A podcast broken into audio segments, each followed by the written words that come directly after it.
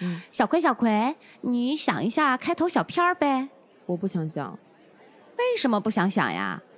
因为不开心啊。为什么不开心呢？因为要想小片儿，所以不开心啊。啊，为什么你想小片儿就不开心呢？因为小片儿不开心啊。哈，小片儿不开心，为什么呢？因为就是不开心啊。所以我们俩要一起不开心吗？反正我不开心啊。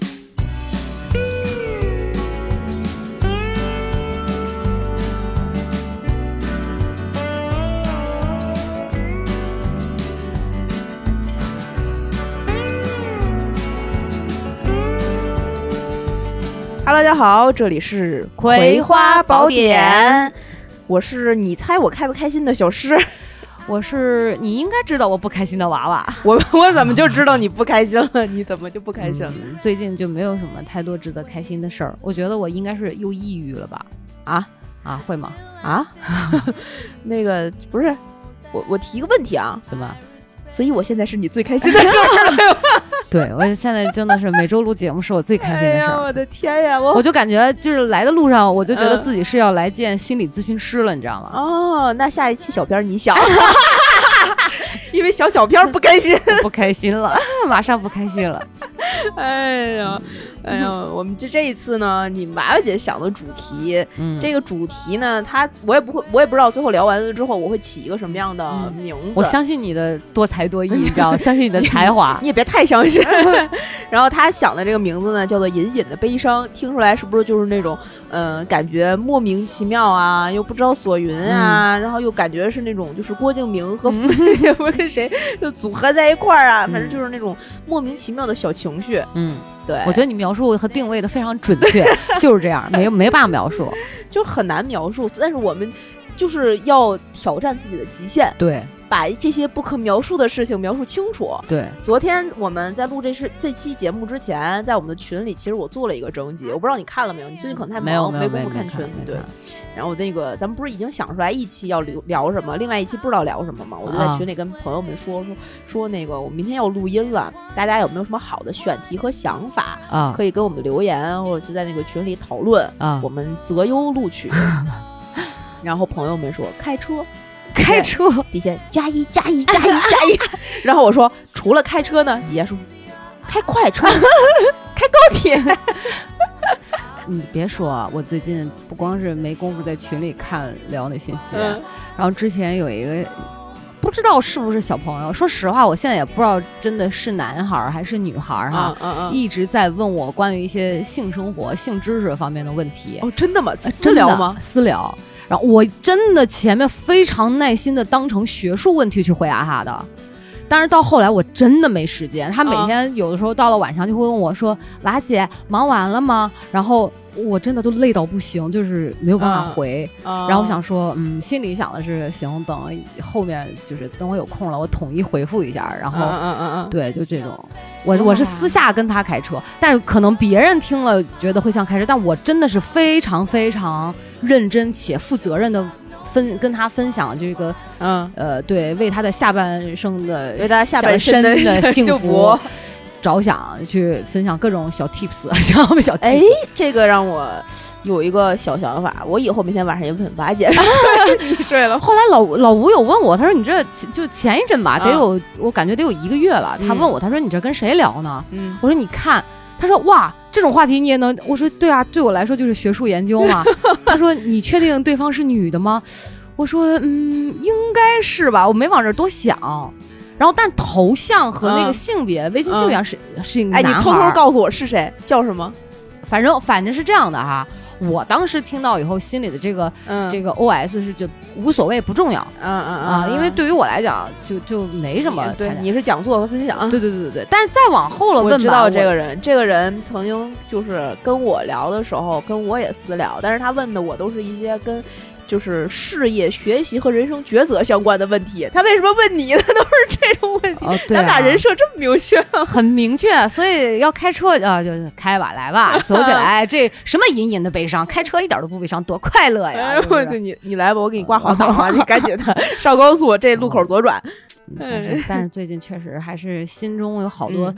不是是疑问，其实我想跟大家就是说明一下，我今天来的路上就想说，嗯这个隐隐的悲伤，就觉得为什么一切在看似正常、一切都正常的生活的事件背后，哈，嗯当我一个人静下来的时候，嗯。我总会有一种悲伤的感觉，然后有一种欲哭无泪，又有一种伤春悲秋。嗯但是没有办法用语言特别清楚的去表示呃表述出来，嗯到底这个悲伤或者有一种悲观的情绪是因为什么？嗯因为以生活上一切都很正常，嗯所以我猜想了无数的可能性。就像我嗯刚才来的时候跟你说，是不是比如说，我觉得成长的一种撕裂痛，嗯或者是说发生的这些事件的种种，表面看上去我非常理性，甚至是有条不紊的在解决和处理，嗯但实际上我会有一部分在心疼我自己嗯的那种，你知道吧？然后。呃，又或者是说，真的就是整个对整个世界，或者是嗯可能自己的这种价值观上，就觉得人生就是一场，幻梦是吧？呃对，就是幻梦一场，就是那种其实就是带着看似我们在追寻幸福和嗯快乐，但嗯实质是一场悲伤的一场梦，是嗯是这么一个原因。但我没有答案，所以我今天其实带着这个问题想说，嗯就录这么一期节目，不知道大家是不是也会有这样的感觉？你会有吗？我会有，我我我其实，嗯，我想先插一个，就是我觉得我们这一期节目是一个有一点儿点儿特殊的问，呃特殊的节目，它是一个漫谈，就我们只是大概知道我们今天可能会聊什么。嗯然后它的主要的目的呢，因为本身《葵花宝典》这个节目对我们来两个来讲，就是一个对自我的剖析和自己给自己做的，呃你说心理讲座也好，或者心理疏导也好，嗯，那我们就真的这一期就是带着一个心理问题，或者是说这个方面的类似的问题吧，然后现场跟大家说，我们就是也不知道答案，在探索。对，对对对对对，所以，嗯、回答你刚才那个问题，我会不会有这样的情绪？嗯，呃，我会有，而且我从很小我就会有这样的情绪，我就觉得你咋那么早熟啊？我真的就是我就是一个悲春伤秋的莫名其妙的人。我我也我也真是仅仅在今天发现了第一根白头发之后，我才我才觉得 哦，原来我也会悲伤。我可能是因为那根白头发也不好说，你知道吗？你是多大、啊？很小就有这种情绪啊？我，嗯，说起这个，是不是有一点点儿尴尬和奇怪，你知道吗？但是只要确定不矫情就行。我也不知道是不是矫情啊你。说来听听。这个场景是我现在目前能够记忆起来的一个让我觉得印象非常深刻且时间点很早的一个场景，差不多在我的小学四呃不对五六年级的样子。嗯那个时候呢，女生开始发育，嗯然后她也不也你还没有穿文胸或内衣的需求，但是会有那种稍微有一点儿造型的那种小背心儿，棉质的那种小背心儿。然后挡住两个小内内，哎，对对对对对对，就是刚微微凸起的小内内。对对，刚刚有一点点发育的时候的一个稍微就是那种运动，你说是运动背心儿也不对，嗯反正就是那么那么个东西，大家应该都懂啊。嗯然后呃，在我刚开始发育的那段时间里，呃，嗯我妈就要求我开始穿这种小背心儿了。嗯呃，就对你的这个身体发育好嘛，呃，包包括一些呃保护性啊什么什么的，嗯嗯就是一个非常正常的行为。一然后在差不多穿了一段时间这个小背心儿，你就开始会有那个棉质的、没有任何钢托儿的那种小内衣。嗯，开始换到那儿之后，我每天都会觉得很难过，为什么不知道。就是你有的时候会扒开自己的领口，偷偷的看一眼，呀？又长大了。呀，你颜色还是粉嫩的。哎没有没有没有，就是它只是会有哦，黑的啊。呃，对吧？朋友们，这一期节目就是一期开车的节目，好吗？听到这儿是不是觉得还行？你们满意吗？各位客官？哎呀，我的天，绝了！真是，我就不该跟你聊这种正经话题。这还正经的，你都扒开自己衣服看了，还不许我说吗？我觉得很多小小女生在刚开始发育的时候，一定会有这种问题。什么问题？哭啊？不是不是，就是。嗯，你可能就是我不知道你有没有，你可能没有，因为毕竟到现在你也没发育。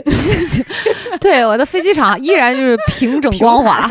对，但那个时候我们是有，我不知道是自卑情绪，是悲伤，是难过，还是觉得我应该掩藏住什么，还是我开始变得跟别人不一样了？反正很复杂那个情绪，但是你就会觉得很难过，哦就是总的来讲是一种难过。哦，你是记得自自己这种情绪哈？我我是记得，我是记我我你要说到这儿啊，就嗯题外话，就是我是发现当我的那个内内微微鼓的时候哈，嗯就我跟我妈晚上睡觉之前有说过这个问题，她会疼，你知道吗？啊，生长痛，对，里面就会有像两个小枣核似的，特疼然后那个样子很难看。我不是因为你说的那些什么情绪很复杂，我只有一种情绪，就是啊太他妈难看了，就是真的，就是真的太难看了，然后又很疼。我我能清，就是三年级，我能清楚的记得就是那种感觉。所以你说的这个，我倒是不疼，但是你不疼，对我好像没有经历过疼，它就是默默的发育了而已。牛逼呀、你！而所以而且到现在发育的还不错。嗯，非常的性感撩人。那你能，你你有难过？我没有难过。我也不知道是为什么，但是我来大姨妈那说明你的内在思想，你的大脑里面这个思想和情志方面的这个发育，哈，跟你的身体有可能是同步的。只能说我这个大脑里面这个发育，尤其是呃情商或者是整个。这个这个综合这个所谓社会这块儿哈，就是啊人情世故这个啊啊特别慢，就是开窍特别晚。所以你现在开始有这种莫名的情绪，是他又要长大了吗？不不不是是真的，可能他是伴随着白头发，就是属于那种 嗯，要萎缩了，对对，要萎缩了，确实是。开始了。哎呀，所以呢，你再描述一下那种悲伤的情绪，然后呢他也不是悲伤，就反正就是莫名其妙的一种很难受的一种感觉。那你会想哭吗？会，你因为这个哭，不是说这个事儿，就是你你为这个悲伤的情绪哭过吗？呃，这个这种小时候的这种事儿肯定是没有的，它就过去了。你随着它正常的发育，可能过了那个阶段就过去了。哦但是类似的事情，因为我从小就是一个悲春伤秋的人，嗯，所以类似的事情很多。嗯嗯，肯定是哭过的，但是具体哭过哪一些可能不太记得了，但是肯定是哭过的。然后就类似于我现在能够在脑海里面就直接能够想到的画面啊，就是嗯能够直接引发 trigger 你这种类似的情绪的画面。我给你讲一讲，形容一下这个这些画面，就是很莫名其妙，但是会有，比如说，呃，这是我上大学的时候，那天是一个很晴朗的夏天的午后，嗯。我从我们学校骑了一辆我当时借了的单车，嗯，还还不是那时候还没有共享单车，嗯。就是学校自己可能比如说学长传给你的一辆车自行车，嗯。然后你就骑骑着那辆车。当天是下午大概三两三点三四点，嗯。没有任何的事儿，我只是嗯那天下午没有事儿，我就从我们学校那个五道口背后那条街就出来。嗯。骑出来，嗯。骑出来之后，我想说那就出去逛一逛，嗯。又没有任何的目的，嗯，所以我就骑了一条我根本没有去过的路，嗯。反正也不会丢，嗯。我就去了。去了之后应该是双清路之类的吧，反正是清华那后头，嗯。你就会路过一片小区，那片嗯小区我从来没有去过，嗯。我也不知道那片小区大概是什么样的一个人是嗯阶层阶层的人会住的，但我就知道我拐过去那个小区的时候，我看到了，呃，那个小区的一个楼，嗯。楼的一层在跟马路之间是有一个栅栏的，栅栏里边是一嗯片绿色的草地，嗯。应该是这个一楼的这个住户他自己，种的。对对对对对，他啊有一个院子，啊然后这个住户呢是一个大概四十多岁的男的，嗯这个四十多岁的男的就是非常居家的一个男人，嗯，他没有任何的就是体貌特征什么的，已经记不我没有体貌特征 就记不清楚了，就是啊路人、normal person、啊路人。然后他正在拿着一条就是绿色、蓝色那种水管子，在滋他们家那个草草坪。嗯然后那个草坪在夏天的那个午后的风中，你闻到那个青草和水袭来的那个味道，你骑车路过那一瞬间，嗯你会觉得世界好像告诉了你什么，但你又从来想不清楚到底是什么。哇，好有画面感啊！然后你我我直到现在我都记得非常清楚，那条街的样子是一个呃，就是双向双车道，也不是很宽，整个那条街道里又没有人，也没有车，只有我嗯和我那辆蓝色的大小摊车，然后是呃砖黄色的那种。就是底下是砖，上面是有点欧式的铁栅栏，栅栏里面是那个稍微有一点点高档的小区，高高的楼和一个绿色的草坪，一个男的拿着一个绿色的水管，在夏天的午后，在风中浇一片草地。真像一幅油画。对，所以他当时宇宙向你传达了某些信息，但我并不知道那是什么，我只是有这个这种，就是感觉有对你有一种感觉，觉得你好像知道了什么，但你又说不清楚自己知道了什么。所以是一种非常复杂或者说是立体的，的没有办法用语言表述的一种，对，那个时候是情绪吗？不是情绪，感受呃可以称之为感受，就这种感受我，我我时常都会有类似类似的表达，可以是比如说。你会觉得世界的某一个瞬间很幸福，但这种幸福在你指尖擦，它给了你温柔的触感，它又走过去了。哇玄妙。就你在整个这个描述的这个过程当中，我都在找这种类似的感觉，你知道吗陷入了一个什么样的死循环吗？嗯就是我感觉我有过，但是我真的想想不起起来我们当时呃初呃高中的时候，嗯。语文也也会就是我不知道大家有没有啊，就是要做 presentation 英语嗯课，前面你要有一个 duty，语文也会有这种 duty，就每天大家你可以自己去想你自己的主题，然后嗯做一个 PPT，你给嗯大家分享一些什么事儿。然后我记得我有一次是从我分享的那个前面就有一些莫名其妙的酸文啊小句子，然后嗯最后给大家分享了一张照片儿。嗯是我当时从我们家离我们家最近的一个地铁站出来，嗯然后那个地铁站出口不是都有一个电梯吗？嗯，然后那个地铁站是直接可以通到地面上的一个电梯，嗯我在底下，然后前面只有一个大概六七岁的小孩儿，一个男小男孩儿，嗯。他随着那个电梯，他蹲在那个电梯上面，然后那个扶梯慢慢的上去，他慢慢的站起来，嗯，然后底下是黑的，上面是亮的，他啊。站起来要越过那个地平线，马上要全部光亮的时候，我就拍下了一张照片儿。他抬着头看着那个顶棚，然后我就拍了一个他的背影，我就分享这张照片儿。然后我当时分享的时候，这张照片的时候，我只是觉得这个意象在我的脑海里，或者是在我的生命中是一个很重要的点，但我也不知道到大它到底都表达了些什么。但我记得非常深刻的是，我当时在做那个语文的那节课的 presentation 的时候，我跟大家说说这是我觉得非常有触动的或者触感的一张照片。我我不知道大家都有没有什么想法和嗯感觉，然后他们就有。人举手嘛，就说那个，我觉得看到了什么希望啊、曙光啊、光明啊，然后什么呃中国的未来啊，什么语文课嘛，对 对，就这就这种嘛，就这种。然后呃，我说完我就结束了那张幻灯片，就谢谢大家就下下来了。然后我们那个语文老师虽然是一个就是在自己的办公室里会载黄片儿，并且被 被又学了一载黄片儿，但是被还被我们发现 他叮的那一声啊，打找出来的时候，哎呦这个名字点 A B A，尴尬呀 的一个老师，然然后呢嗯，就师德也非常一般，但是但 是嗯他当时在我结束我那天的 presentation 之后，嗯他上来跟我们大家说的话是，嗯，做的挺好的，虽然时间有点长，但是做的挺好的。但是最嗯后那张照片儿，呃，你们想的太浅了。啊，他也没说他到底，他想到了什么？他想对他也没有表达，他说你们现在想到的这些都太就是只想到这儿，有点可惜。为什么你说到这句话的时候，我就会有一种想流泪的感觉呢？对，就莫名的小情绪，对不对？我跟你讲，这真的不是一种小情绪，嗯嗯，就是好像我能理解到他说这句话，这个老师说这句话背后的嗯，那个触动他的触动的东西，但是又表达不出来，没有办法用语言表达。就像是一个，就像那个趵突泉。底下有嗯个泉眼，它在咕咕的涌水，但是水又化在了整个泉水里。你只知道那儿有泉眼，你作为泉本身，你是知道那儿有一个眼儿，它在冒水。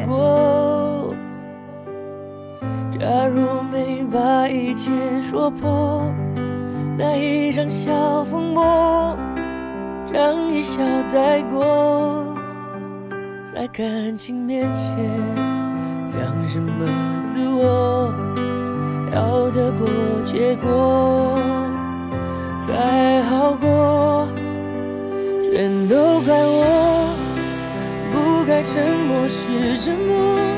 该勇敢是软弱，如果不是我误会自己洒脱，让我们难过。可当初的你和现在的我，假如重来过，倘若那天哎，但是你说到这幅照片，你拍虽然我没有嗯看到哈，嗯但就你刚才的这个描述和形容，我确定你的灵魂也是悲伤的。咋？我是马东，我的底色是悲凉是吧？凉不凉？不是悲是肯定悲，凉倒是不太凉，你知道吗？就是又有一种倔强，但是其实是悲的。你有这种？我后面还有好几个类似于这样的片段，我没有我一个都没有啊，我没有这样的片段，我只能记得，得情绪。嗯，对，我是嗯，我能记得情绪，也还真的就是因为最近有这种情绪。嗯。如果不是因为有这种情绪，可能我会觉得我是内外特别统一的那种人，就是我不会，我觉得日常的事情特别正常在发生，啊。而且你知道我是有的时候不太允许自己有这种情绪的，我总会有的时候一冒出来，我会跟你讲矫情啥，我就是自己给自己生憋回去，啊？我会这样的那你。不难受吗？不难受，我就觉得是我自己想太多了，就净想些没用的，就自己会自己批判。但是啊你知道我哈，嗯特别喜欢一个人的夜，晚上，嗯哼，然后我记得就年初，不是这种，不是搞对象这种，就那个嗯，看当时大鹏拍的那个纪录片的时候，啊，吉祥如意。吉祥如意，嗯拍完了之后，我真的是不光是看的时候流泪，嗯就拍完了之后，我记得我就是当时是一个人在家，嗯然后我就坐在飘窗上，嗯屋里灯都关了，嗯，就看着外面的那个星星，嗯然后就会有这种感觉。但不光是说还考虑生死啊，就是会有，我就觉得那个时候生命就变得很宏大，嗯就是人间的事情好像就被撇开不谈了。嗯。所以你知道我，我觉得我唯一能够把悲伤以这个情绪引出来的哈，嗯。要么就是看一个电影，嗯。特好哭的电影，嗯。要么就是听一首贼拉有共鸣的歌，但一定是悲的，一定是慢的歌。嗯。然后我就觉得那个歌词说的都是自己的心声，嗯甭管他他是唱什么情歌啊，还是嗯还是什么的，就是好像就那个词儿放到我当时那个心境里面，说什么都对，就就会就会有这么一种感觉。但是你说具体是哪个事情给我特别震撼的这种画面感，在我脑海里没有。不震撼，它就是就是就像我刚才说的，它就是从你的指尖轻轻划过的那一个瞬间。哇，这这真的这能想到是黑夜，就是那种微弱的星光，一个人坐在那儿，就是这样的。哦我特别喜欢被晚上包裹的感觉，哎呦，这个词儿好温柔啊，被晚、嗯被夜晚包被夜晚包裹的感觉。哦，我不知道为啥，就是反而一有人，嗯我就会变得不能说理性，就是嗯会变得好有事儿解决事儿，啊，然后目的性很强，你没有办法再去，就是你所有的触感的这些触角就会被这个人的磁场干扰。对，而且别人的情绪，我就我会愤怒。你说我奇怪吧？不奇怪啊，正常人都会愤怒。对，别人有情绪，我就我就会觉得无异于对这件事情的解决就会愤怒。啊，我就想说把这个事儿解决完了。如果你要哭，那专门拿出时间来去悲伤或者去那啥，就会是这种。所以有的时候我觉得我特讨厌，然后不、嗯有这种话，你有你也不能说说出来，你就会觉得让人觉得你不是人，就哎，就是这种。对，就像昨天我刚刚给你讲的那个，就是我们共同认识的那个朋友，他昨天给我打电话的那个事儿。嗯我我在给他，就是我们最近有一个共同的朋友，他遇到了一些自己情绪上的问题，嗯然后昨天又跟我打电话，然后再聊这个事儿。嗯然后我挂完他的电话之后，第一个是会有你刚才说的那种悲伤的这种情绪，但是这个是很明确的为你的朋友的嗯境遇嗯感到悲伤。嗯，另外一个就是，呃，我看我当时挂完电话之后，我对自己有一个反思，什么？就是我当时如果我我有情绪问题的时候，我给这个人打电话，他跟我说的都是类似于 I'm here, 嗯。I'll be there 嗯。啊什么之类的，就这种话。而他给我打电话的时候，我跟他说的是这件事儿，首先你要做什么什么什么，嗯其次你要做什么什么，然后在拿到什么什么结果之后，你可以做一二三四五。嗯，然后后来我就觉得他可能要的不是这个，嗯但是我又不知道如何给出那个 I will be there，我只能跟他说你可以就是呃你随时可以给我打电话 anytime，但是更多的话我又说不出来，我又不知道说哪一句能够真的说到就是抚慰他心伤的那个程度，你会不会有一种无能为力的感觉？非常有就是无力感。嗯，会有。我现在这种时刻越来越多。对，我以前觉得哇，事在人为嘛，然后哎，说不定哈，嗯真的就是因为伴随着生活当中这种无能为力、这种无力感的事情多了，嗯然后我就产生了这种隐隐的这种悲伤，是对，就是我们往大了讲，排解不掉的。对人类能力的渺小的悲哀。哎，有可能，我觉得会是这样。嗯，但是就是引发这种情绪的，其实不只是。就是你说隐隐的悲伤，但对我来讲是隐隐的莫名其妙的小情绪，它哦不只是悲伤。哦，对对对对对，你会就是刚才的那个，就是嗯浇水的那个瞬间，它不是悲伤，但是它是一个印象深刻的小情绪。嗯而且我还有一个习惯，嗯，就每一次这个事儿发生的时候，我都会有这个小情绪。呃，这个习惯说出来就有有一点矫情啊，但是大家且姑且听之。就是我特别喜欢骑车去上班或者通勤或者是上学。我很小的时候就一直都是骑自行车去坐我正常是就是交通工具，啊除非特别远，到啊北京才坐地铁嘛。啊所以你在路上就会遇到各种各样的车，嗯然后有一类车叫救护车。当有我当时呃年轻的时候，或者说小的时候，颇有一段时间是你不能说是信仰，就是。呃，对基督耶稣教、嗯就这种会产生兴趣的时候，呃，也当时也会就是时不时会去教堂之类的。所以当有救护车路过我身旁的时候，我就会就是在自己的骑着车，呃，碰到这个时候，这个救护车路过的时候，就会用一只手握着吧，另外一只手画一个十字架，然后说，嗯呃，上帝请保佑他能够顺利的度过这一次的，呃事事情，上帝、嗯上帝希望上帝可以保佑他，阿门。嗯然后过去，嗯然后我每一次都这样做，我做了好多年这个事儿，嗯，但是每一次就会这样过的时候，我就会有，我说完之后，你会觉得，嗯，就是这种情绪就在那个最后一个嗯里面，他不是，我觉得这不是矫情。嗯，嗯，你这样说就是太妄对自菲薄了。世世界的大 慈悲 是吧？哎呀，嗯，你说会跟生死有关系吗？最近经历的就是，所以有这种悲伤吗？也不是啊，也有。我跟你讲，也有非常快乐的片段，对对对对，也有我我我也我也经历了，就是回到那种童真、对特别简单的快乐嗯的那种阶段，就是嗯那种那这些经历、这些事儿嗯都有，嗯然后很放松。嗯但是完事儿之后，这个悲伤会更加的，就是巨大的席席卷而来。就是不，我想说，嗯，怎么了？为什么呀？不是挺高兴的吗？我会觉得我是不是又犯病了，还是精精神分裂了？呃怎么会呢？然后你说是因为有这种对比，所以他会显得那个那个后背后这种隐隐的情绪，不管是悲伤也好，或者是沮丧也好，会会更加呃大吗？大到让你觉得哇，都都把自己震了一下。那快乐又算什么呢？我觉得啊，因为我从小到大都会跟我的这种小情绪相处，我觉得它是一个自然而然的事情，它是我生活的一部分，是我这个人的一部分。但是嗯你可能一直没有过，或者是没有去发掘过它。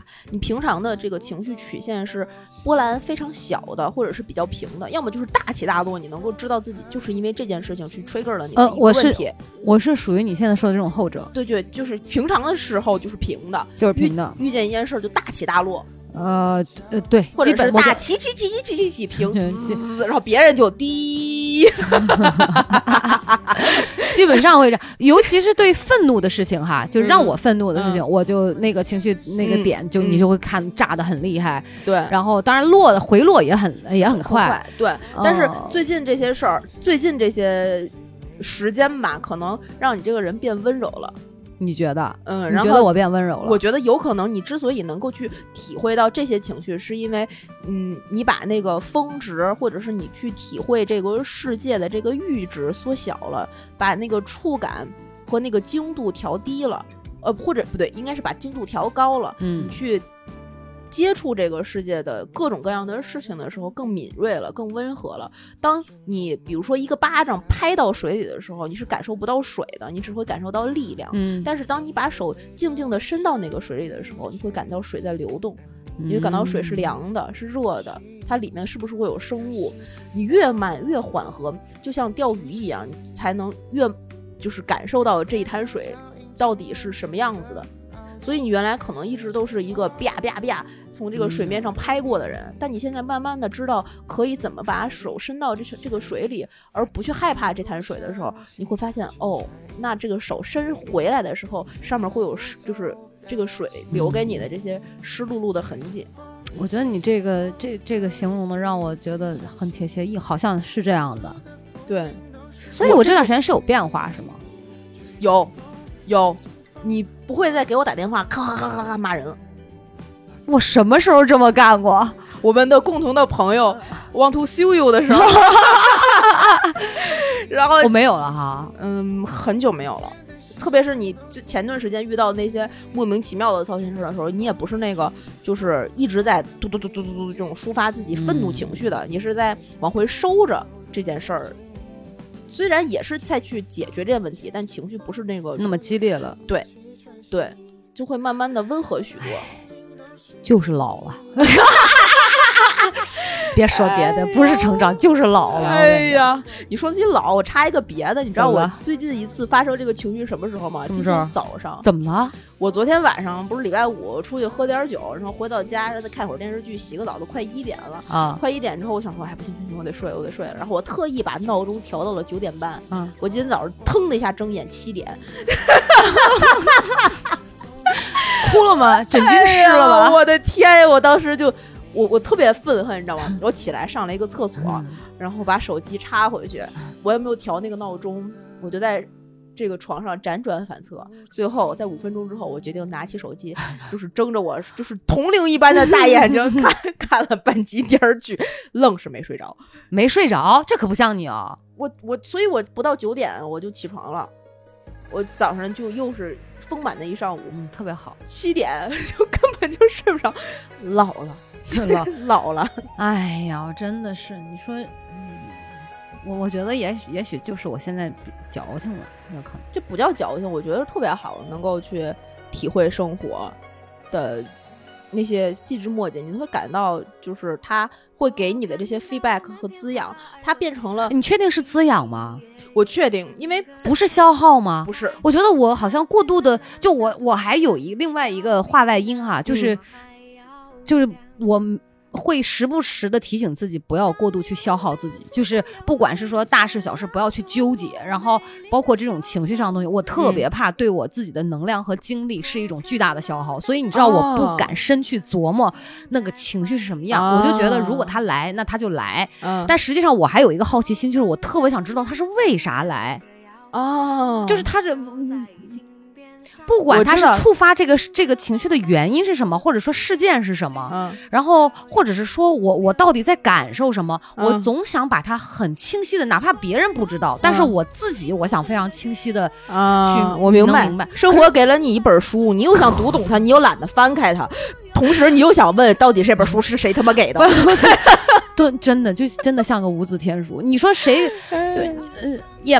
你说懒得翻吧，你也在翻，可能是因为最近生活上这种事儿嗯是一种慢慢的这种，也不能说是折磨吧，就是这么等，嗯，嗯或者是流逝，或者是怎么样，你不得不去看它了。然后对啊，对就是没办法，我觉得挺好的，因为对我来讲，我我从来没有觉得这是消耗，对我来讲这是非常珍贵的瞬间。就为什么我刚才能够一下子你说这个，我就跟跟你特别有共鸣的说我们可以聊这个。就他对，至于我来讲哈，就是生活给了我一个显微镜，啊，我我要去通过这个显微，它就是给了我这个工具，嗯但是我要去看什么是我决定的。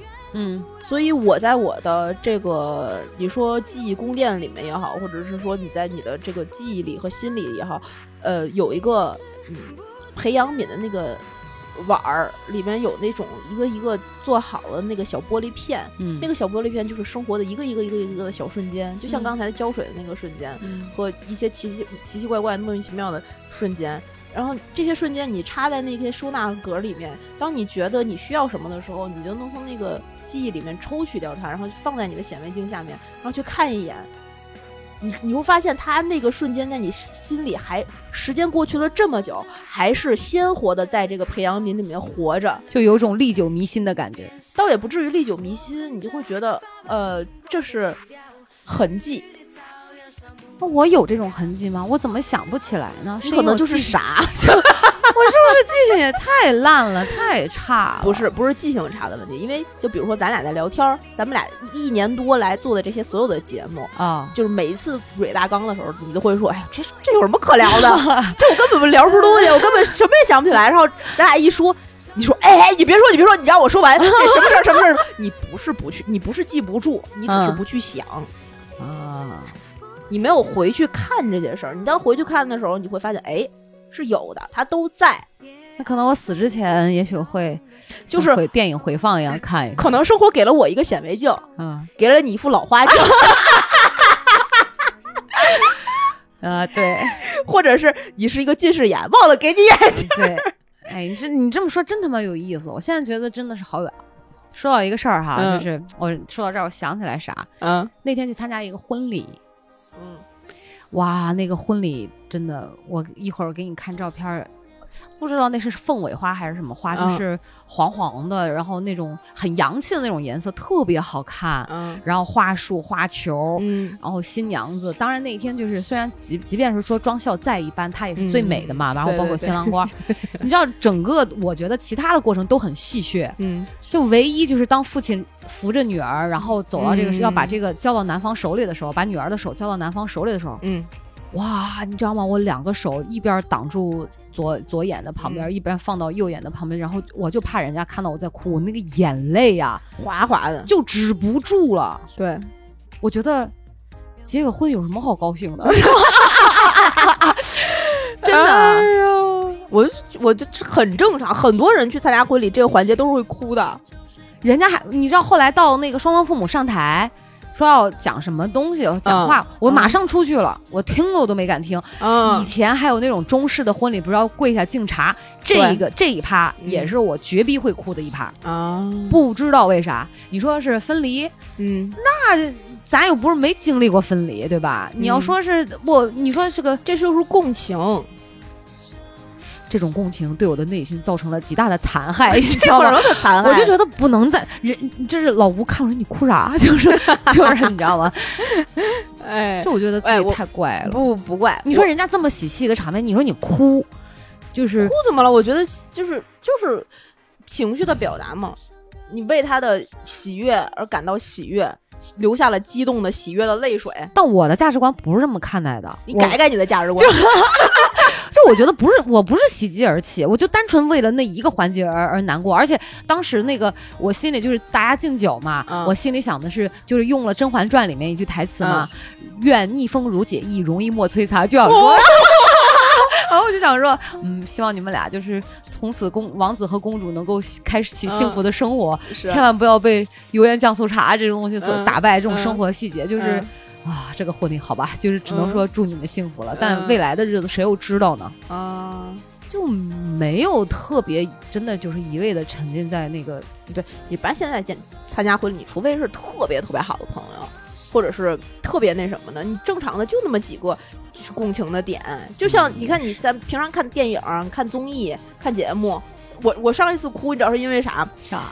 那个 我突然觉得很好，很好笑。这个 芒芒果 TV 出的一个综艺叫做那个《密室大逃脱》，啊，我知道，我有看。对对，特别好看。这期没有大林子了，这一季。对对，但是这一季也很好看。嗯这一季的最后的收官的那一期，就是民国的那个学生运动，嗯最后加入共产党。嗯的就是类似于这样的一个非常正向、非常正能量的一期节目和主题，最后嗯还有就是何老师也参加了，我最后就是哭成傻逼，你怎么你怎么会啊？你明明就没有党派的这个这个倾，向，但但是就是那种就是热血沸腾，被点燃了他是吗？最后他朗读了李大钊先生那篇青春，哦，什么无知青春，什么什么什么，就那种，嗯，哇塞！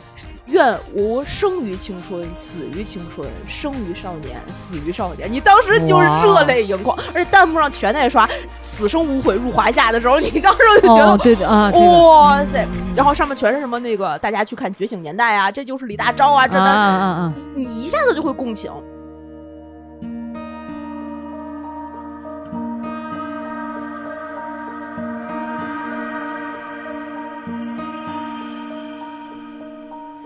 像一曲寒唱，随歌曲飞扬，任我们想象，任我们放大，这世界的模样，狂热的盛夏，微凉的冬阳。故事光下，我们在酝酿。将悲伤都释放。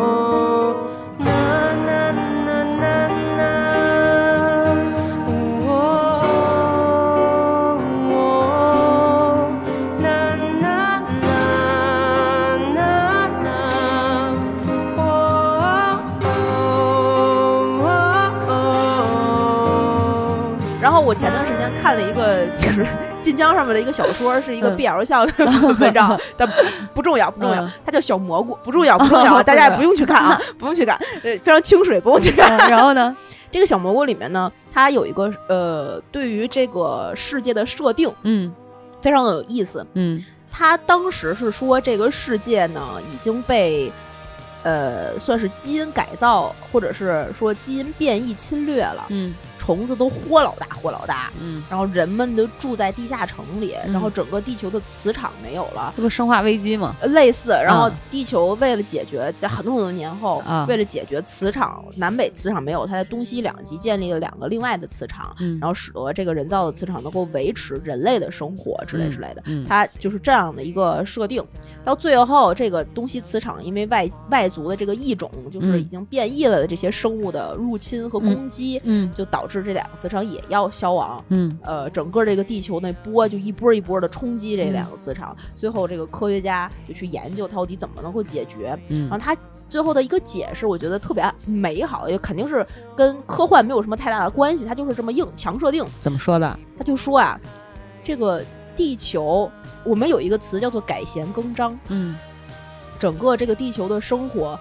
人类的生活之于宇宙，之于整个时间的长河是非常渺小的，嗯。就像是乐章中非常小的一个部分。嗯。当我们觉得世界要毁灭的时候，可能只是这个宇宙这个所谓的弦理论，你就把它想象成宇这个世界是一架小提琴，嗯我们所有的物理理论就是在这个小提琴上面去奏响的这个乐章，嗯。它在拨动你的琴弦，嗯。有一个和谐而悦耳的声音。嗯。而这一次，在这个时间节点，嗯。这个乐章就演奏完了，他要换另外一个乐章去演奏了，所以一切都变了。嗯，但一切变了，不代表下一个乐章不是和谐而美满的乐章。不代表就不美好了，对。只是我们可能不会再知道了，对，我们也不是我们来演奏了。不是我们的乐章了，嗯。所以我就觉得，就是这种感觉特别的奇妙。嗯，可能你现在就是在开启下一个乐章，对哦，你的那个原来使用的去理解这个世界的很多公式、方式方法、价值观，已经到现在可能已经呃就结束了，用掉了，对，再逐渐的转到下一篇章。哎你说到这儿，我我觉得我好像越来越能够清楚的知道为什么也许会在这个阶段有这样的情绪。嗯你知道，我真的是刚过完三十五岁的生日，嗯，然后我三十五岁生日换大运，最终逃不过烽火狼烟，循环 古估计迹是吧？对，哎呦，哎，真的有可能脑子里想的事情，就是可能比如说磁场变了，或者是对，能量场变了，突然你想的东西就不一样了，突然你就是不再是以前的那个你了，不再是十年前的那个你了。对啊，有可能细胞刚好经历到第七、第八年，就第前面七年过了，代换了一对对对，换了一波，有可能啊，说明说不定脑子就开始好用了呢，不像以前傻逼呵呵的了，对吧？不，这个没换 我是想说啊，啊，你终于开始用你的脑子了。你这个两亿的大脑啊，终于可以看，因为是全新的，所以价值 特别高，两亿不是啊？有可能。所以其实你刚才说的那个小提琴那个理论的时候，我就觉得，你看这么美好的乐章之下，你想到它要改弦更张哈，嗯，你还是能感觉到悲伤。就是我现在在这种情绪之下，嗯或者说有因为有这样的暗暗暗流涌动，嗯，我还不可能我看什么事儿我都觉得在表面再美好，它也是悲伤；表面再美好，它也是悲伤，啊就会有这种。但我觉得你现在感受到的是悲伤，到后面慢慢的你会感受到各种各样的更多的情绪，悲伤，更多的情绪，嗯可能是美好，可能是遗憾，可能是幸福，可能是快乐，它都很微小，但是你能够去越来越细致的触及生活的这些情绪。嗯就举一个例子，我前段时间曾经在某一个呃春天还是秋天吧，反正就是还不是特别冷、特别热的这么一个嗯季节里面，嗯就走在我们家楼下，嗯然后遇见了一个场景，我发了一个朋友圈。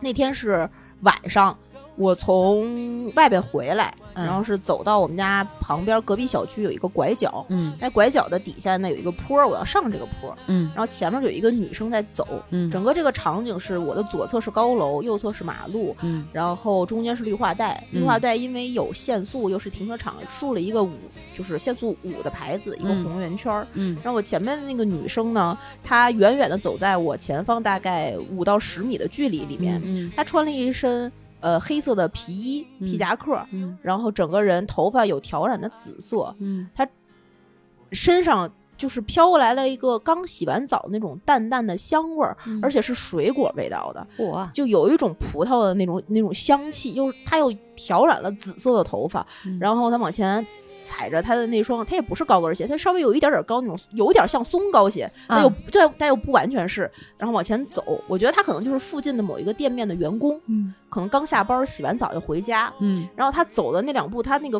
风带着那个味道吹过来，然后他又很瘦，再加上他皮衣在夜晚那个那个五厘，就不是就是那个呃算什么迈速五吧，应该是这么说吧。嗯的这个招牌下面，那个标志下面，他走过去，然后我拐到另外一个方向，然后他过去了之后，他整个人的这个场景在我的心里就像你捏爆了那个万宝路那烟的那个爆珠一样，而且是葡萄味儿的，就啪就那一下，哎，我为什么你描述的东西我总能就是感觉的那么清楚的？就是你你细节很丰富。对，而且我觉得你的大脑就好像那个计算机一样啊，就是一帧一帧的把所有的这个就是这个情节记下来，对。因为我是我是那个图像记忆，所以我就是你的眼睛，你就这么想，我的眼睛就是我的照相机，啊对所以我看到这一个情景，我觉得非常有感触的时候，我就会把整个这一个画面，或者是这个前前后后几秒钟的这个景象记下来。就一一部小一一幅图片引发了一段小说，哎，对对对小说就是对对对，一个故事就出来了。对对对对对，所以你那个当时那个情一定是很丰富的，内心感受很多的，肯定没有办法用几个词儿甚至几句话去描述，这就是生活的切片。对，那我的切片去哪儿了呢？我不是图像记忆，对吧？我是吗？你你现在问问自己有记忆吗？你可以，你可以下回也看到这种就是生活中的小场景，你去试着去感受它。我我踹一下吧。对，就比如说你们家楼底下，在晚上十点还在摆摊儿的那个卖葡萄的大爷或者是大妈，搁在一个竹编的筐子里面，每个葡萄用纸好好的包好，然后在那儿就是有个扁担，上面立一个牌儿，底下写着什么几块钱一斤葡萄，嗯然后你路过他的时候，身上他的身上可能会有一些汗的味道。嗯，然后呢？你这个场景对你来说是没有任何感触的，对吗？没有，跟我有啥关系？啊我我觉得我有一个最大的缺点哈，就是不是缺点吧？不是不是说，我觉得就是缺点，就是你说到底什么事情跟我有关，或者什么事情跟我无关，我经常会觉得这个世界跟我无关，但我又时时刻刻与这个世界发生着，就是一种难以言，就是难以言状的这么一种连接。就是比如说你刚才说的这个场景哈，嗯我可能第一反应是啥呀？这么晚还在卖，好辛苦。嗯就这一个很单一的这么一个感受，嗯，但实际上内心那个头脑里又觉得他这个事情是跟我无关的，嗯就别人的事儿是别人的事儿，嗯他跟我无关。嗯但实际上，你要说我自己在家里，我可能会想到我跟这个世界哇有着千丝万缕的关系，就是它又是另外一个方向的那种，所以有的时候就会是这样嗯，你是从自我出发的，啊。你要所以你说我是一个主动去探索才行。所以我还没有开始有这种探索，是吧？嗯。但是我觉得我今天走出了第一步，至少我在探索我的这个悲伤。到底是什么我我想把它搞清楚到底是什么，嗯。因为没有什么具体的事件，对对对对对对这一切都是非常平常的，对。对。然后一就是像参加婚礼也高兴啊，然后嗯。啊、等等带我妈复查啦，等等这些事都是日常琐碎，就就就是正常该做的，是。但就不知道是从哪来的小情绪，啊。我觉得特别好，以前有情绪，我可能会哭会闹，哦或者是会借借一个另外的一个引子，嗯去跟老吴可能巴拉巴拉的，就借着那个由头把这个情绪抒发出来。哦但实际上他以为我是因为这个事儿，以为我是因为这啊个，事儿。但其实不是，但实际不是，我可能就只是要借这么一个情境，把自己这个情绪嗯宣泄一下。就是这一段时间呢，很综合的一对对对对对个感受。但是这一次很奇怪，这个隐隐的悲伤，就我的这回、嗯这回的情绪，这种隐隐的悲伤，它不是让我压抑，嗯，可能更多的是，比如说有啊、无能为力，有这种无力感，啊然后你会开始想好多，嗯。完了呢，他我反而没有没再用以前那种作的方式，你你你先说说这你现在是想好多，然后是什么样的方式？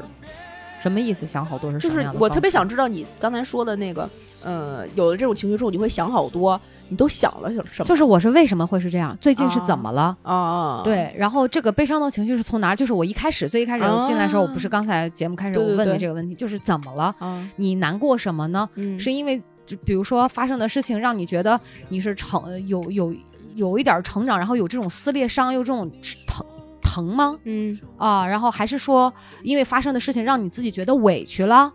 啊，我会想无数的可能性，但是没有一个定论。就你说出这个是委屈了，嗯，不是，我只能用排除法去排除它，这个不是，那个不是，但是到底是什么我也不知道，所以我这不就带着这个问题那你原来，来来找大夫了，就那你原来矫情的那个方式是什么呢？作嘛，怎怎么个作法？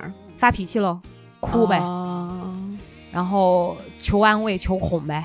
哦，但是，那种时候，你能明显觉得自己是委屈的，就只是委屈。嗯，你能哭得出来，我能哭得出来的时候是委屈的，然后别的就没有什么了。所以这次就要真的是就一反常态，反常到我自己真的今天出门之前，我坐到马桶上想，我说咱录隐隐的悲伤，其实我真的是带着问题嗯来向你请教的，就是我我搞不上懂，请教。我我搞不懂是怎么了。我我们就是就是单纯的聊天，我我你你说完之后，你你这个这个状态给我的感觉是你的酒心儿要流出来了，什么酒心儿你就是一块儿巧克力，啊？酒心儿巧克力，怎么了？然后你呢，对我你刚才这个这个这个整个的描述啊，啊但给我的场景的感觉是你就是一块儿泡在这个生活的这个小溪流里面的酒心儿巧克力，啊然后随着时间过去，你一直觉得自己是一块坚硬的巧克力，啊但是水一点点儿带走了你巧克力的这个外壳，你啊里边那个酒心儿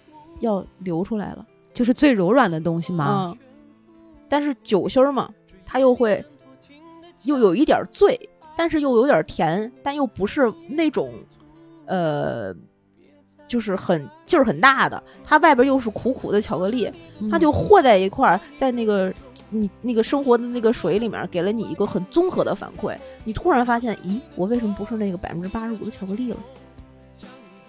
哦，对哦，而且为什么你描述的这么美啊？不知道，因为你美，因为你就美啊！哎呀，渣男们听见了吗？哦这个不是可以学习起来。我脸皮还厚啊！哦，也有哎哎，对哦，对，而且没有，我这次真的就也没有说找一个像以前那样说去发泄或者怎么样，也你也不觉得这个东西是你这种情绪上你难以去承受，或者嗯它不是一个这样的东西，嗯，好奇怪。不奇怪，我觉得特别好。但是你已经经历过这样的过程了，是吗？我不是经历过，我从小就就有，哦，就你这个酒心儿是我一直我就是，如果你是寿司，我是反卷寿司，哦，懂了吗？懂了懂了，哎，朋友们，听见了吗？是两个吃货在聊天儿。我从小就可以，我也不知道为什么，就但我觉得我可能跟你在一起时间久了，加上做节目的原因，是不是越来越不是，但是我并不觉得我这个第一是优点，第二是特长，我反而我觉得它就是我生活的一部分的同时，我也没有觉得它给我带来任何的说好也好，或者是不好也好。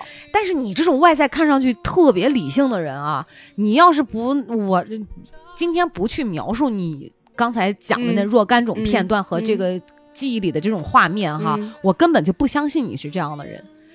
你你知道吗？我是因为我觉得春伤秋特别矫，我原来喜欢郭敬明，不是，那那那你在我看来，以前仅仅就是可能个人喜好而已，就是他我可能完全联想不到说他跟你的内心是有呼应的，啊有，但现在能相够当有，对，就现在能够连哦，原来就是全才啊，就是大拇哥不一竖就是全才，就理性是理性，然后但是矫感情也有，这个才是矫情。哎呀，我也也有可能你也是未老先衰型，你知道吗？毕竟我今天才发现白头发，才发现自己是这样的，要么就是我太晚熟了。不不不不不，你就是巧克力太厚，然后也生活的有可能就是水太凉，也可能就是个智障，你知道吗？我觉得这都不好说。所以流出来不一定是酒心有可能是脑浆、脑浆崩裂，怎么这么恶心？我们俩这么重口味，豆腐脑、豆腐脑。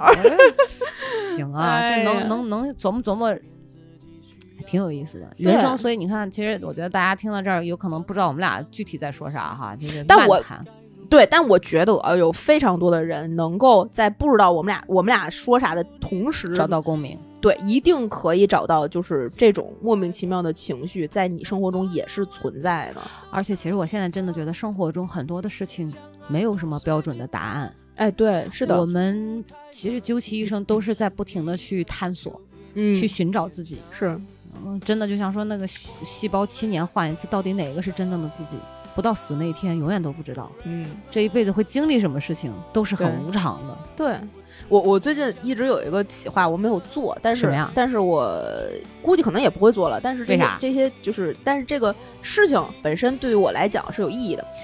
我曾我有一次，呃，大概不到一年前，啊，嗯，我刚剪完头发，然后从我的理发店走回家，嗯然后我买了一束花儿，嗯呃，回家的路上呢，往前走走走走走，也是个夏天，我就嗯看到地上有一颗呃小猴吃那种酸酸涩的糖嗯，掉在了马路上，然后？什么糖？酸酸涩，就是就是三三色。呃就是甜甜的小小的特别小一颗，然后外边哦用那种有点反光、有点镭射纸那种包着哦一扭那种糖果结儿，哦哦哦哦，特别小。的那种那种糖果，应该哦是一个蓝蓝绿色的一个小糖果，嗯它就掉在那儿了。嗯我就停下来拍张照片儿。我从那天开始，我就特别留意在马路上面被人家遗落下来的这些小东西。比如钱。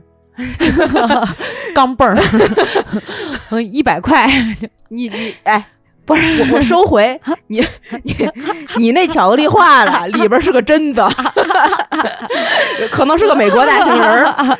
我觉我哎呀，遗落下来啥？纽扣儿，各种各样的东西。当当你开始注意这些事儿的时候，你会发现这个路上这我要发财了。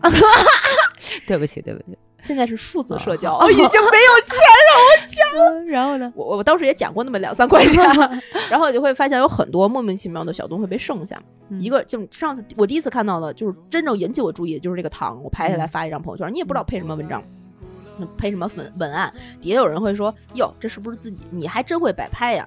是不是你扔在那儿，然后拍了一张？”然后我我我我我也没理，但是我当时大概写的文案是类似于呃生活给我的甜蜜小瞬间之类的吧，就这种。嗯然后后边你会，呃，我特别我不是也夜跑嘛，就会总能遇见很多的东西，嗯，有鬼开快。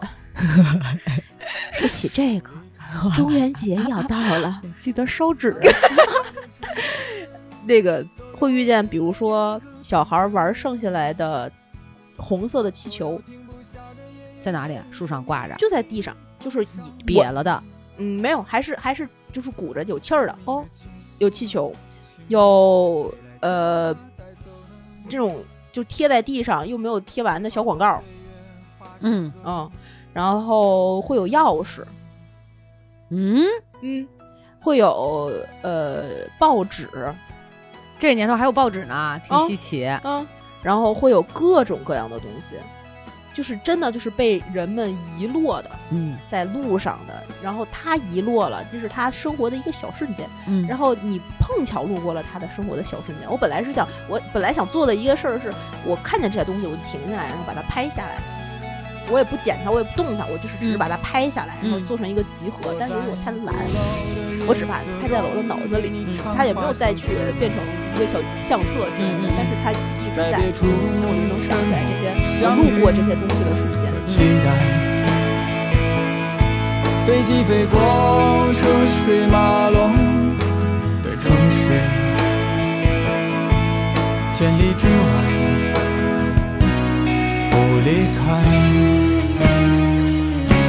把所有的春天都揉进了一个清晨，把所有停不下的言语变成秘密，关上了门。莫名的倾诉啊，请问谁来将它带走呢？只好把岁月化成歌，留在山河。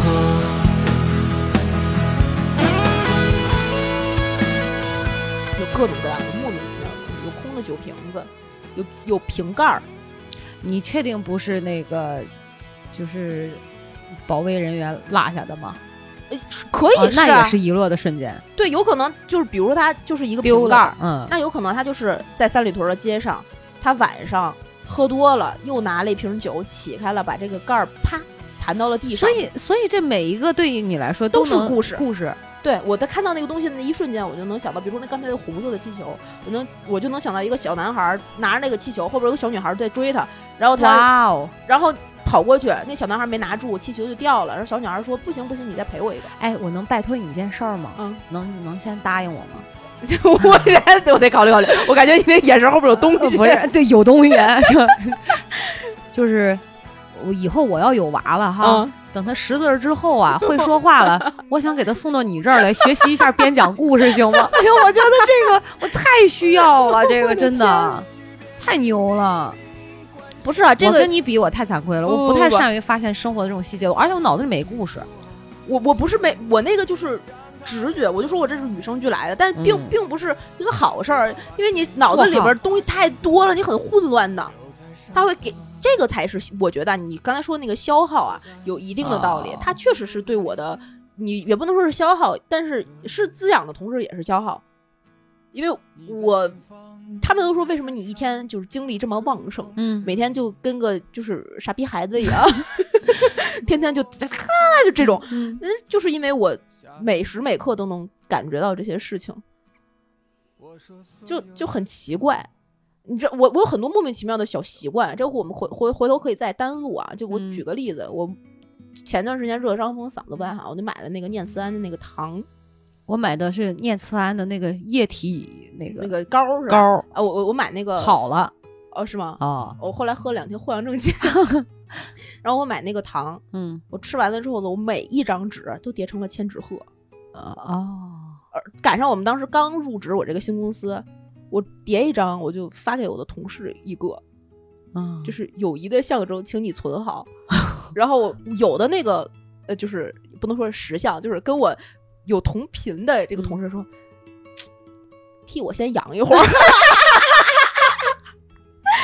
然后有一些同事呢，就会默默的，他比如人家也买了，他就会留着他的纸给我叠。嗯有些同事，哎不要不要不要不要，就是你会发现每个人对待这个事情是不一样的。嗯然后我当时他们有订完那个饮料嘛，不是晚下午大家喝个奶茶什么的，有那个吸管不是那个纸吗？吸管包装纸，我会把那个吸管的包装纸叠成小星星，哇，叠纸星，你可太牛了，我就有这种莫名其妙的东西。糖纸，他们所有吃出来的糖纸都被我叠成了小纸船，所以我那儿有巨多手工品。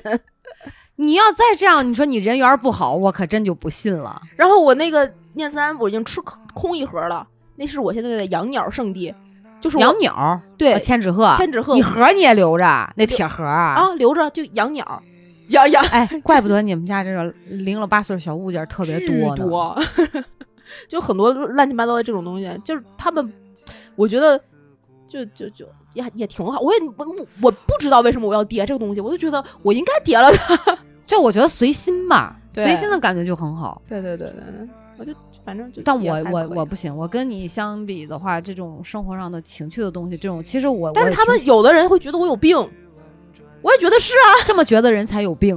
我我也我也觉得我挺挺有病的。没有啊，我就觉得，因为我这方面真的太匮乏了。你就别说生活细节，就是像你说这种遗留下来的那种东西哈，嗯，遗失的这种嗯脑子里面的故事、这种情节，包括你说叠个千车，我就没有；包括家这种小物件，非常有生活气息的，我就我也没有，很匮乏，真的很还匮乏，好吧？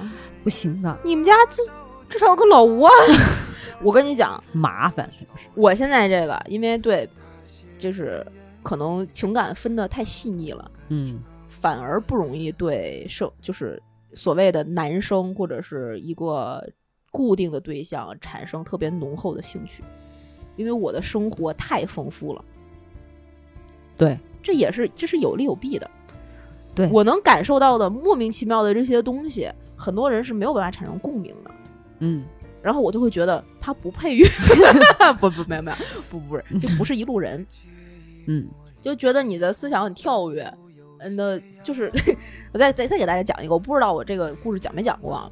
我们那个我我哥带我去五台山玩儿，嗯在路上开车，嗯然后那个我就外边是一片稻田，嗯哎有那个大的那种高架的高压电线，嗯然后绿色的绿油油的，然后往前开，然后我就默默的然后看着，然后我哥就转头，然后说：“哎，又开始小清新了，又开始这泛文艺范儿了。哎”我说：“没有啊。”他说：“那你想什么呢嗯？”我说：“我就觉得呀，这片稻田，这这电高压电，这整个这场景就特别像那种就是日本的，就是杀人分尸之后的电影的镜头。”呃，咱哥以为你在小清新，没想到你在柯南破案讲鬼故事呢。就是就莫名其妙的就会联想到那个点，没有任何的理由，没有任何的就是思路，所以就思绪很飞。我的情绪好多莫名其妙的小情绪都是这么来的。我，但是我觉得你做事情不飞啊，条理性还是非常强。啊，对对对，做事儿不会，但是就是我，所以我跟我所有同事都说，只要我不工作，我就是一个傻逼。但是我只要一工作，我不是这么没溜儿，就是一个超人。不是超人，就是一个呃没有情绪的老尼姑。不，我觉得呃思路很清晰，完全没有问题。但是但实际上这种状态，像你这样，也不是人人都能达到的。当然，我不是说这种，不是说这个好啊，我只对就是其中的这这种一种，种但是你你你就能把它兼容的很好。但是我你还是听我一句劝，就是嗯还是要对男人有兴趣，有有有有有啊，不能对男人有啊兴趣，对对可能个别的一 些一些人，我哎呀，就为我为什么谈恋爱那么麻烦，也不是麻烦那么难，就是我很难对这个人产生特除了你说就荷尔蒙吸引之外，这是另外的，就对这个人产生崇拜的、嗯或者是那种那种情绪很少。嗯，就是嗯，但这个你看，你说到这儿，又让我内心有了另外的一，嗯在我的这个巨大的隐隐的悲伤后面，又增添了一笔悲伤，你知道吗？就是你这个 难 对这个谈搞对象的问题。哦嗯但我我其实只有两个字儿，嗯就是我觉得要糊涂，啊嗯，然后也也等于要将就，就是没有办法，没有办法只只只是根据你个人的情况，我觉得就是这样的，没有什么更好的解决办法，对，但是、嗯，就是哎糊涂和将就。但是也我我可以糊涂，糊糊糊涂的那个人呢，先来好吗？哦，先有啊给我糊涂的机会。嗯。目前还没有呢。哎，二一年都不咋地，国就是呃疫情对吧？嗯然后这个整个世界的这个运程，对然后各行各业说实话都不咋地，对再影响到个人也也也是挺难的。对，你看今年这些事儿，嗯对吧？你嗯的我的，到明年吧，反正我身边几个好的姐们儿，然后嗯找那个嗯。拜访名胜古迹，碰见了高人指路，你知道吗？都说一二年不错，今年都一般。呃，二二二年，二二年不错，对，都一般。反正也有可能就是大家这个命运共同体，可能整个运都好了吧，所以每个人基本上也都不会差。反正我听到的都是这样的，啊，也不知道，反正都是同一个师傅，也不知道准是不准，就 也有可能就就是是那古籍师傅也给 我给我介绍介绍。啊哎没问题，我的天啊，这个我可以听听他的见解，期待一下，期待一下，期待一下，期待一下。兴许明年我就不悲伤了。兴许呃我明年也不悲伤不是，但但是但是，我觉得我还是要吸取你今天跟我讲的一个一个方式方法，什么呀？就是呃，要对这个生活哈，要再细致的去感受一下。我觉得要甭管说感受的这个结果，或者伴随这个感受的过程会嗯有什么各种各样的情绪，悲伤也好，还是怎么样也好，我觉得就嗯接纳，然后看见我自己的这种情绪就可以了。嗯可能也不用去分析，也不用去判断，或者是一定说要怎么样，可能就是没有原因的。对对对，对吧？然后他怎么来，就让他怎么去。也许一段时间之后，嗯，我可能真的发现我自己就跟三个月前的我自己就不一样，不一样了哦。所以也挺好。我觉得今天的这个心理咨询是非常成功的，哦？不花钱，主要是你知道吗？我刚想说 转账码，不花钱。时间到了吗？嗯，就就下下钟了是吧？啊，对，够够，要不然再续钟吧，不续了，不续了。您不捏捏捏脚什么的，捏脚，我想搞个大保健。不是我，我那回那次看心理医生本来就是预定了一个小时，嗯，结果聊了仨钟头。哦，是吗？我就是滔滔不绝，讲到后面，你知道，本来就想说把事儿大概一说就可以了哈，结果发现讲不完，然后一把哎鼻涕一把泪，就跟那心理咨询师就那样，他自始至终就在听。啊，哎，我再插一个，你说完这个，我突然就是觉得我为什么能够这么细腻的，也不是嗯说为什么，就是有这个契机能够意识到自己的这个这个情绪问题，就是因为嗯我从小就看心理医生，也不是心理医生，就有心理咨询的习惯，挺好，我觉得挺好。也也就是怎么说呢？感恩我的母校提供了 这个长久。哎，你说到这儿，我就嗯特别想说，你以后有孩子，我给你送到实验去上学啊可以可以。哎，你怎么知道？我就心里在想这个呢。我现在就特别担心，哎，我现在有了孩子再说吧。对对对对对对，别办个天津户。真的是别这个还没拉下屎就换狗等着，担心老母鸡没奶子。哎，教给你大家两这个就是句歇后语。老母猪戴胸罩，一套一套又一套。对，这嗯对是。哎呀，咱俩这歇后语真是绝了，欢乐的开头，欢乐的结尾多好。呃也是也是，行吧。那我们这期其实嗯也不知道都聊了什么，但我觉得大家应该有共鸣就有共鸣，没有嗯共鸣的话去反思你自己为什么没有共鸣，好吗？就反思一下。你看娃娃姐都来反思了，你也配好吗？该反思反思，你生活中的切片要放到显微镜下，没有怎么办？来葵花多问店买。哎哎，我们提供显微镜，绝对给你扒一个明明白白的，对去扒的全裸不剩。哎，咱俩再开一档那个业务，就专门接受，就心理咨询师专门接受别人的这种来访，那咨询伪心理咨询师，我收费我我们叫我们叫闺闺蜜陪聊服务，啊可以啊。白鸽姐姐，完。哎呀，哎呀，没叫白嫖姐姐就不错了。哎呀，这太可怕了，不能白嫖啊！也，同志们一定要在这个各大音频平台，，对，要要关注《葵花宝典》顾聪佑的微信、微博账号，然后在各大音频平台呢订阅我们的节目，点赞给我们点赞、评论、打赏、打赏、打赏、打赏。对对，可以公众号打赏啊，哎，然后那个就是加主播 i n g f r e e infree 的微信，嗯他就会拉你进群，成为的我们空中的闺蜜，我们就可以在整个这个群里呢给你们开车，开快车开高铁，开飞机，哎呦，太可怕了！行吧，那我们这期节目也就莫名其妙的结束了。嗯嗯，祝大家生活幸福，以后每天都过得愉快。白哥姐姐在这里跟大家说再见，再见。